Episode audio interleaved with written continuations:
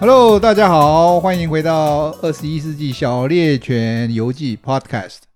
今天我们叫做贺岁片，也就是在兔年的最后一年，不是最后一年啊，最后一天。然后呢，明年呢就是龙年的开始。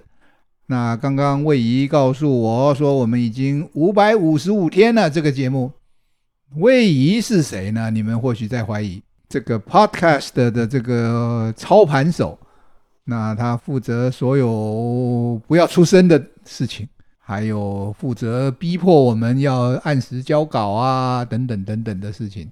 好，魏仪，你来自我介绍一下。各位听众，大家好，我是魏仪。那我之前是宋克宜老师的研究生，所以是来报恩还是来报仇的？哎，这不好说。哎，不过这个节目目前到现在走来一年半，也是非常的觉得不可思议，就是怎么可以做一件事情做了这么久。我比较好奇的是，宋老师，你做这个节目做一年半到现在，你有没有什么特别的收获或想法？特别的收获，嗯，那前面的我都忘得差不多了哈。前面指的就是如果人人都不老，那事实上我有另外一个想法了哈，等一下来报告。那后面这个就是二十一世纪小猎犬，这个我们晓得都是以这个达尔文的天择为中心，以人有兴趣的题目当做这个当做这个目标嘛哈。然后呢，有些题目事实上我在写下来的时候是有定见的哈，可是，在过程中因为要去找一堆相关文献呐，要有所本呐，要什么呢？竟然呢就改变主意了。我所谓的改变主意，就是结论跟我当初出发的时候是相反的。我这边做个小补充好了。宋克宜老师当初在找我一起来录这个 podcast 的时候，他单纯觉得他写了想要出版的《如果人人都不老》这本书，需要有更优化的方式去做产出，所以想到了 podcast 这个频道。那我们一开始其实一集单集很长哦。大概有四十到五十分钟，五十分钟的都有了哈，整死人了哈。那些人现在都不晓得，都已经可能烟飞灰灭。那样很扎实，但是我们收到了很多的听众的回馈，就是说基础的那个门槛太高，需要一些知识的储备量才能把一整集完整的听完。所以后来我们想到一个方式，是有点像是以。科普的方式在做呃演化方面的一些议题的探讨。哎，是的，就是演化，事实上跟生活、跟生命啊有很有很有关系，一点都不学术的哈，可以。那一般人不晓得，并不并不表示他是一般人不能接受的，只是讲的人的问题。但老师一开始的目标是为了听众吗？之所以想要持续做这样子的产出，一直持续了一年半，到底推动你的动力是什么？推动我的动力哈，一个哈，你也晓得，我们写 paper，写学术性 paper，经常被人家这个审查以后体无完肤，对不对？然后呢，就换一家再投，然后再换一家再投。我最得意的 paper 换了四家哈，可是它仍然是我最得意的哈。那可是现在呢，我只要写完了，放一个礼拜，还没有很大的改变，就可以准备播出了。这个满足感很高了哈。那那这个当然是一时的哈。那比较长远的，就是哎，有些议题我自以为知道答案的。竟然到头来都改变了哈，这一点我蛮讶异的哈。有没有一个比较具体的例子？具体的例子，我们说 COVID nineteen 这个变异很多，对不对？可是你们如果去听那一集，就晓得它一点都不多哈，因为它本来就是 RNA 病毒，所以它适合的对照组就是小儿麻痹的 RNA 病毒。那怎么说它没有多呢？小那个小儿麻痹的 RNA 病毒已经有三种血清型了，COVID-19 呢，到目前为止只有两型。那什么叫血清型？就是抗体不认得了，我们身上产生的抗体不认得新来的 COVID-19，哎，这个就是一个新的血清型，要需要要重打疫苗的意思。哇，刚刚一连串老师讲了很多很多专有名词。我相信这些呃专有名词需要一定的基础的知识储备量，这个就是我的错了哈，我要解释的。那前两天还有一个人给我给我做了，他说他听了某一集，他说里面有四个东西可以分成四集，对他来说，因为四个东西全部放在一起整死他了，他不会再听下一集了。那老师当初在录的时候，有没有想过自己的受众是什么样的样貌？你想讲给什么样的人听，以及你觉得什么样的人会听你的节目？因为我当了三十年教授，从来不考虑这一点的哈。那个听不懂的要跟上啊，你回家努力啊。实际上现在是不行的哈，因为你希望别人能够跟得上，才能够继续听嘛。所以这一点是我的罩门。那我觉得就是要。把每一个概念要解释一次，还要给例子，那这一点我正在努力哈。事实上，我们记得的通通都是例子，通通不是那些什么伟大的原则，谁发明的，哪一年的伟大贡献。No no no no no，那个观众记得住的就是那些有趣的例子。所以这个是龙年我要改进的方向。像我前两天讲的一个什么植物的自交，我看看大概又是完蛋的一集。老师对于这个节目，他未来的规划是什么？比如说，你有想要继续往十年后迈进吗？十年哦，我可能够迈入现在大概五十，我那边有的大概是五五十九集了哈。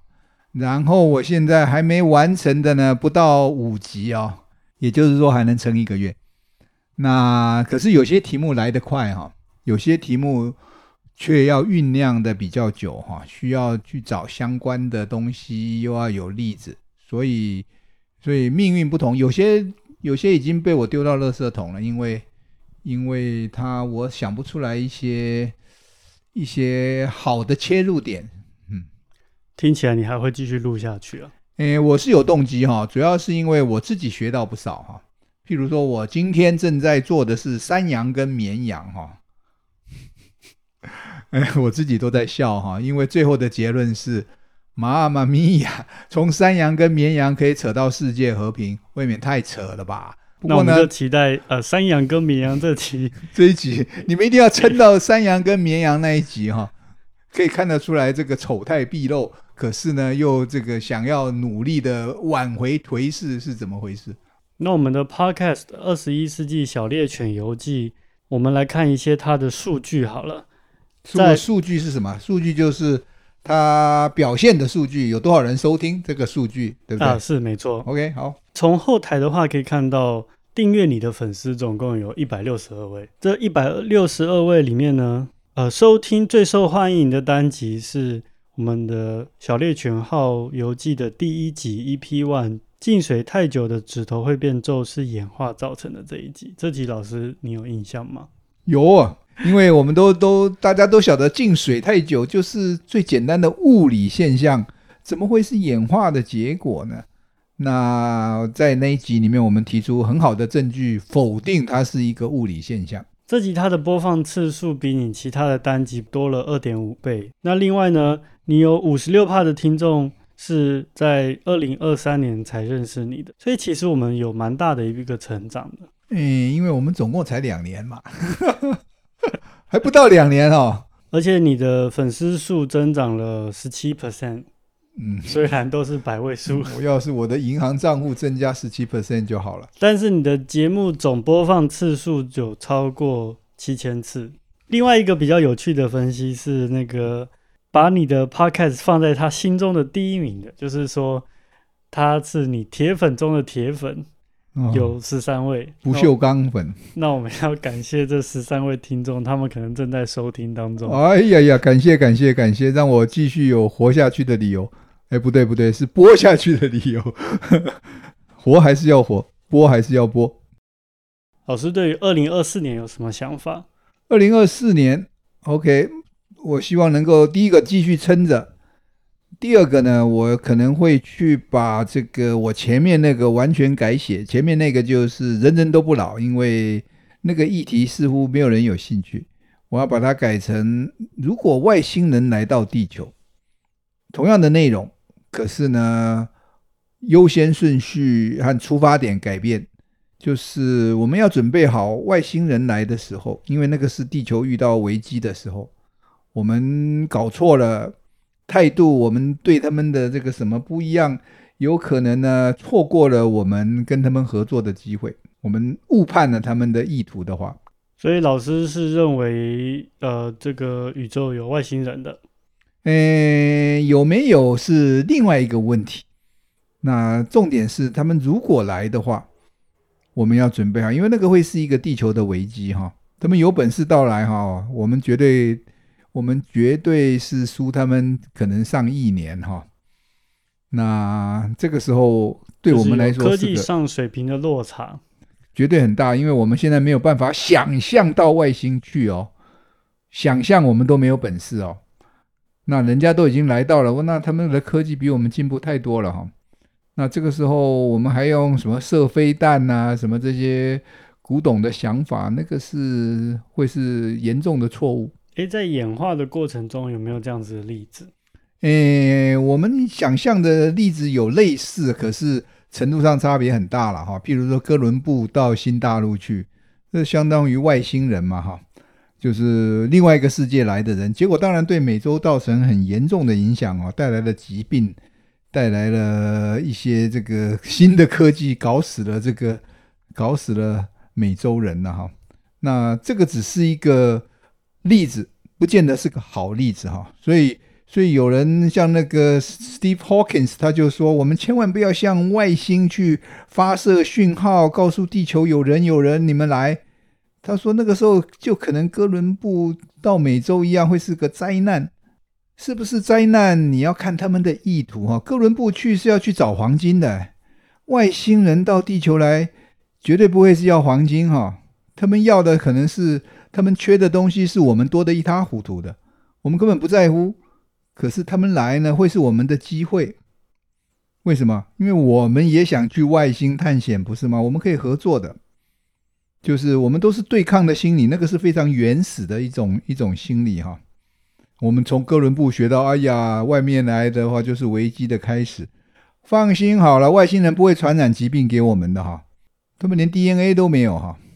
这我同意啊，他们也许是靠不同的方式在做代谢，或不同的生理上的机转，甚至都不一样。对，所以说他们根本吃了我们，他们会不消化哈，他们根本不要吃我们。他们因为他们没有办法破解蛋白质、脂肪、碳水化合物，因为这个对他们来说都是太新鲜、太奇怪，就跟这个 synthetic 的一样哈。那老师有想过把这些东西做成像是小说啊，或是写成剧本，拍成一些哇，那个需要高度智慧的人了哈，我没那个本事哈。那你要不要现在趁这个机会？招募一下有缘人，有缘人当然了，我们欢迎来谈一谈。然后你可以把这个所以所有的 idea 通通偷去写在你的剧本里哈。那对我来说，这个就是迷音嘛哈。你们晓得迷音这个字哈？嗯，就是我的这个想法呢，有人能够接棒，能够发挥下去，那很好啊，我自然会去贴你的，放心好了。老师，你对于自己下一个十年的规划，你有什么想法？所以下一个十年，我可能每年都在想把这个。那本没有人听的东西改成外星人的，改成外星人了哈。那我我不晓得这个小猎犬这个一集一集演化的这个能够撑多久哈。那因为我想把它重改成外星人为主主轴呢，这个又是另外一回事了。内容永远都只是一部分哈。可是呢，我们就是我们希望影响到的人，不只是只是只是在造势场合来替你这个拉抬声势的而已。而是一些在关键的时候要做关键的决定的人，他找得到这个 podcast，他找得到外星人在想什么的一些蛛丝马迹，然后他做了一些决定呢，影响了全世界。譬如说，他决定试试看跟外星人合作，而不是一开始就要打飞弹哈。好，我懂了。老师现在在布一个局，可是重点是我们不晓得多久以后。外星人才会来，这点很难啊哈。所以不知道多久以后外星人会来，你先把这个保命的锦囊先录下来，放在网络上，终有一天人会去把它打开这个锦囊。对，是的，这就是我的目目标。所以这个粉丝数很多，当然很好，很安慰，可以吹牛。可是呢，真正的重点是关键的时刻，人家会找得到这里面说的，而且它有说服力。所以看来你要花这十年的时间去把你过去累积的一些精华做成一个锦囊妙计，传授给后人。我觉得跟过去毫不相干哈。我过去做的什么珊瑚研究啦，什么什么的，基本上只是说的好听一点，就是逻辑的训练嘛哈。说的好听一点啊，说的不好听一点，就是你在讲什么？什么叫逻辑的训练？那我觉得现在知识太快了哈。可是外星的生命来，我们基本假设它是生命哦，是生命，那就会演化。那它有一个很重要的是，它一定要活很久很久很久。这个是我们的蛛丝马迹。那从这个呢，我们把它衍生、衍生、衍生。一个活得很久很久很久的生命，或者不会老的生命，他的想法会是什么？外星人有两种哈，一个就是外星人，另外一个就是有本事到地球来的外星人。他们真的有本事的，他不会听你的哈。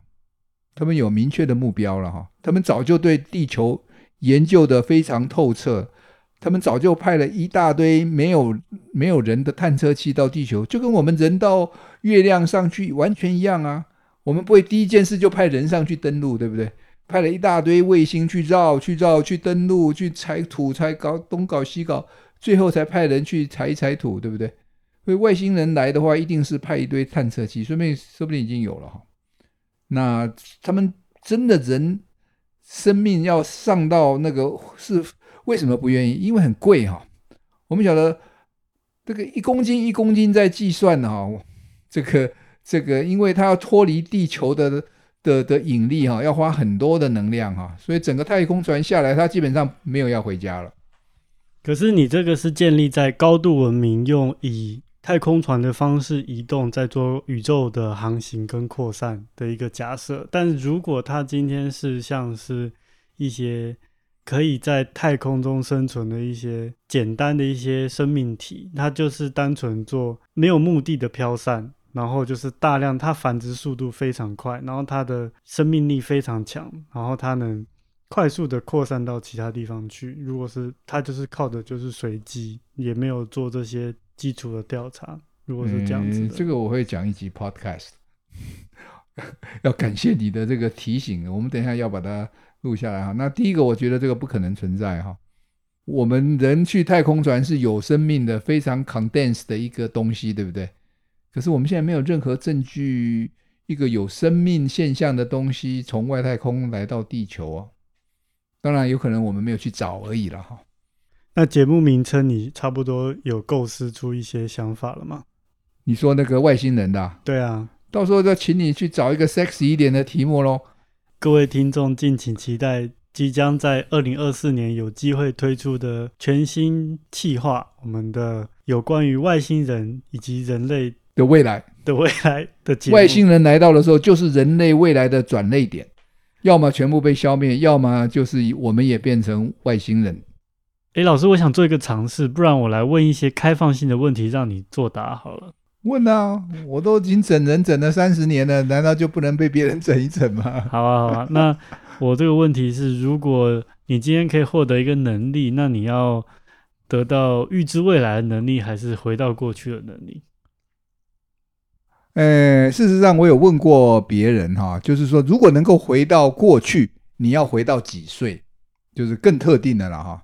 那我我本来以为大家会回到十八岁啊什么的，结果没有一个人要回去哈，包括我自己哈。当然了，有人还要问知道一些细节了哈，说，哎，那我是有现代的知识，还是我又回到十八岁一样的一样的少年情怀，都不晓得其他的事情呢？哎，这个我就我当初也没准备了哈。不过我蛮 shock 的，就是没有人要回到过去哦。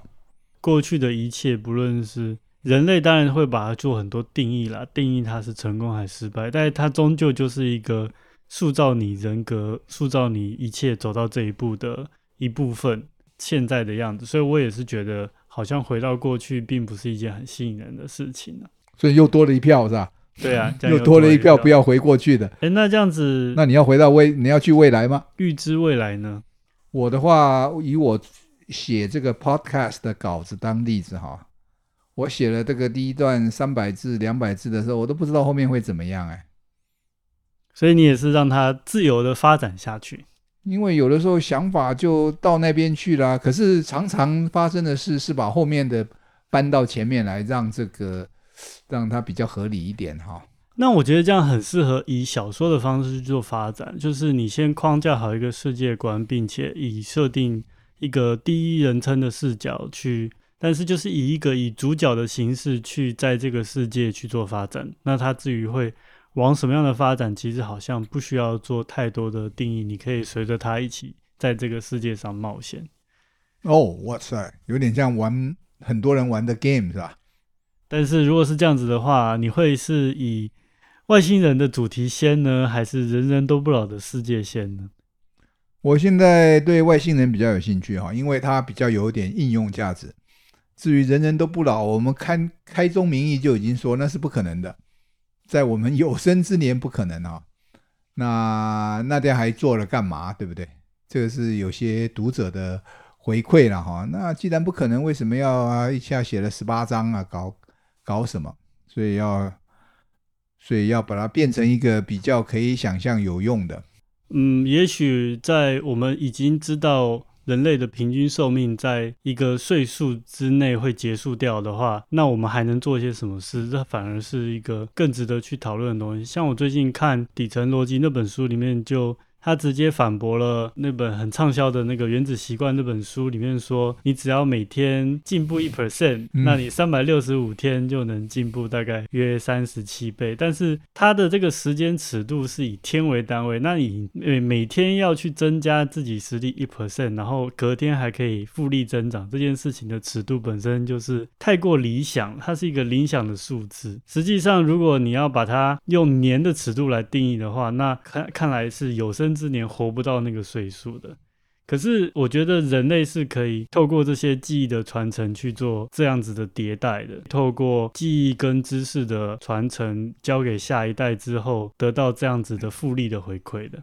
这个是我在这个 这本书里面第一章写到过的哈，就是人跟电脑的差别哈，人是没有办法记忆传承嘛哈，就是说没有办法直接了，你可以写书啊，人家要重新吸收。可是电脑只要硬碟搬过去不就得了吗？换一个更大的，我我我在搞博士的时候弄个二十 mega 的记忆体啊哈，现在是个笑话，对不对？后来变成 B，变成现在变成 T，对不对？所以电脑的记忆是可以传承的哦，是一一秒钟的事情啊。哎，那对于，所以老师现在怎么判断？你现在要什么？你不要什么？你是以什么来当依据跟判断？就就问你自己，你要不要啊？譬如说车子，保时捷，我那个时候不要。其中一个原因，保时捷那个排放造假的，这么高档一个车子，结果是假的，那其他东西不都是假的吗？包括宾士，包括什么时候那些柴油车的排放啊，他们用了一个模式哈，骗了那个电脑，骗了那个车子，使得在测定的时候测不出来。结果呢，福斯公司被罚了一塌糊涂嘛，哈，在台湾呢，他们说什么什么，哎，这个不适用啊什么的。可是对我来说，我就改变。不过这个是事实了，哈，就是就是欧洲车这个出了大纰漏，那现在日本也不是不也是这样吗？大发是这个 Toyota 的嘛，哈，他们一堆跟安全有关的数据是。哎，你要多少？哦，我就写给你啊。嗯，他们问题还没解决呢，它的吸引力已经不在了哈。那可是我会去租来开一天看看啊，我不要买。现在更吸引你的东西是什么？让你觉得这礼拜你今天不去做它，你睡不着觉？嗯，好像还没有哎。我 Podcast 录到一半，我还关上就上上床去睡觉了。不过我是觉得体验蛮重要的哈，就是譬如说人家去做什么住老爷饭店什么什么，哇，多豪华，吃得多怎样怎样呢？诶，真正重要的我觉得是里面的体验的部分呐。那有些人当然会认为这个是炫耀的那个部分很重要，对不对？我去住老爷，你们都没有，嗯，这对某些人来说很受用，哎，可是对我来说体验很重要，就是说，哎，这个事情竟然可以这么做哈。哦，这个钱可以这么花哈，哇！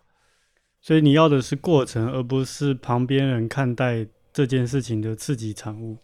哎，刺激产物，对，这个这点，这点，这点要想得开一点，我觉得就是自己的体验。譬如说，有的时候花花钱去吃饭的，他每次做出来都不一样哈。我们我们喜欢去一家餐厅，他他号称每三个月换一次菜单的哈。也就是说，你每次去都不晓得吃什么，因为呢都跟以前不一样。它只有一样没变，就是薯条，叫做什么东港。那下次来我带你去，不便宜哦。我都叫我儿子请客，那个以前都是别人请客了哈，都。都嗯，这个反正叫适者生存嘛。那你应该叫你儿子带我去。呃，他他也喜欢去那那一家，不过我不知道为什么，我我是觉得他是在炫耀了哈。因为不过炫耀不是坏事哈，炫耀绝对不是坏事哈，炫耀推动了整个世界进步哈。你看这我我用那苹果手机，难道完全是因为它好用？错。我花那么多钱的时候，我还不知道它好不好用，我就买了，因为它很贵，显示你的高大上。对，就像买保时捷的人，大部分呢都不知道怎么就去开那个超跑啊，上去会发抖，你信不信？因为他不会开那部车啊，受罪哈。可是呢，没办法，因为你是从什么样的年纪开始会觉得说你下的决定是要以体验为主？我是觉得蛮晚的哦。就是体验到体验才是重点，而不是花很多的钱，或者说很贵很贵，那个不重要啊。那你看，对那有钱人来说，他花过了，他就再也没有兴奋的感觉了。我第一次去住那个七八千块一天的旅馆，我觉得哇塞，搞什么？可是后来从体验的观点的时候就不一样了哈。哇，有人花三万块去住一天。那、到底是是怎样？可是体验会不会遇到一个问题，就是你一直在很浅层的地方，没办法向下去钻它？哦，那个绝对的哈。我举一个例子哈，什么叫做什么叫做体验哈？我曾经刚回台湾的时候，曾经带一个叫做小牛顿，你有没有看过这个杂志？有有哈。嗯、那个小牛顿他们到有一个叫美西团，叫做高品质的，要请大学教授，我那个时候是大学教授去当导览。啊，那你说这个是不是比较有深度？然后他们就安排了去了很多个博物馆，然后当然也有去赌城啊，也有去一些这个游乐的地方。我发现的第一点是什么？你猜猜看。我们去了十天哈，每一个地方都是我在美国五年从来没有去过的地方。也就是说，我相信对大部分的美国人来说，那些也都是很新奇。很特别的地方，所以他根本没有去到美国哈。我们那一整车的人去的就是美国人梦想的度假的地方，最 bias 的一面。他们不是去看美国怎么样，而是去看美国玩的地方。我就机会教育了一下，我说：“你看到这个马路的马路旁边的路牌哦，现在是一百号，对不对？下一排是几号？还是一百号？一百号？一百号？每一条路都是一百号，因为他们把一百号排得整整齐齐的，所以找起路来超方便的。台湾呢？台湾没有，对不对？”有的是这样过去，有的是那样回来嘞。这点我蛮体会也蛮多的。我觉得我在日本的一些体验也有类似的感觉。一般观光客都是吃美食，然后逛一些观光区，过好日子，住好旅馆。嗯、但实际上，日本人没在吃，很少在吃外食的，除非特定的一些聚会或是。你不会去住那种高档观光旅馆的。一般来说，内需市场还是会，但是都是在。度假的，就是在呃连休的时候，嗯，他们平常都是在家里自己煮，然后自己带便当，自己带饭，嗯，然后带的都是一些餐厅看不到的一些料理，啊，就是家常料理了哈。因为餐厅也一样啊，餐厅如果卖家常料理，他也经营不下去啊。他当然是他要卖的应该是家常不会做的料理，那这样子。日本自己的呃人，他要吃外食的时候才会去选嘛，嗯，所以这点也是蛮有趣的。就是确实，如果你是以纯体验的角度来看的话，看的东西会比较表面一点。当初要做《二十一世纪小猎犬游记》，当然就是因为当初达尔文是搭着小猎犬号游历了各个地方，做了很多的体验，最后呢写出了改变世界、改变世界的演化论嘛。嗯，你物竞天择嘛。二十一世纪的现在，同样的一个呃论述之下，它究竟产生了什么样的变化，以及我们到底有什么新的一些发现？所以贯穿这一些主轴，就是我们目前看到的这一切生命的现象啊，这些现象，生命的现象都是演化出来的。嗯、对，原则上都是演化出来的。那、嗯、做研究的人都在研究机制嘛，譬如说我今天看了一个猫为什么喜欢吃尾尾鱼罐头啊？哇哦，原来如此。那我现在想要把它变成一个有演化的成分多一点的，就是不同的生物，同样一杯糖水，猫会喜欢喝吗？答案是不会哦，没有，它没有消化糖的那个，它没有尝出糖的甜味的的味蕾。可是它有尝出味精这个鲜味的味蕾非常敏感，所以他喜欢吃尾鱼呢。里面正好那两种氨基酸的组合就是他要，所以他喜欢吃尾鱼，完全是可以合理的。那你说 so what？我们有做生物的最喜欢问到后来就问 so what？结果呢？结果做做做这个食物的人说开玩笑，这个太重要了。因为呢，他们就晓得怎么样可以研发下一代的猫的食物。没有尾鱼，它都会要爱得不得了，适口性特别好。对，因为针对猫呢，他们就晓得它没有甜，你放糖是白放的。那对我们的话，就是多放糖。所有的饮料，你只要加糖，大家就喜欢。我们跟猫差不多，演化出来的，演化出来的。我们是杂食性的哈。可能达尔文在那个时候都想象不到演化学可以发展到这个地步。哦，那他当然没办法想象了哈。他那个时候，他也做了一些错误的，现在发现是错误的预测哦。譬如说达尔文，我那天在学西班牙文的时候，竟然冒出一个专辑是讲达尔文的。达尔文说这个这个眼泪和哭泣是没有功能的哦。可是现在有科学家。想要这个找到证据哈，眼泪里面哈，竟然有一些物质，人闻了以后玩电脑 game 的时候会变得比较和平哦，不会比较粗暴哦。哇，这样就可以做一集了。我想这个唬人吧。那那他们那当然下一步是什么？下一步又变成生理学家的事，或者说化学家，他们想要把这个东西萃取出来。哇塞，给他普丁吃下去，他变成变成小孬孬了，啊，乖乖水。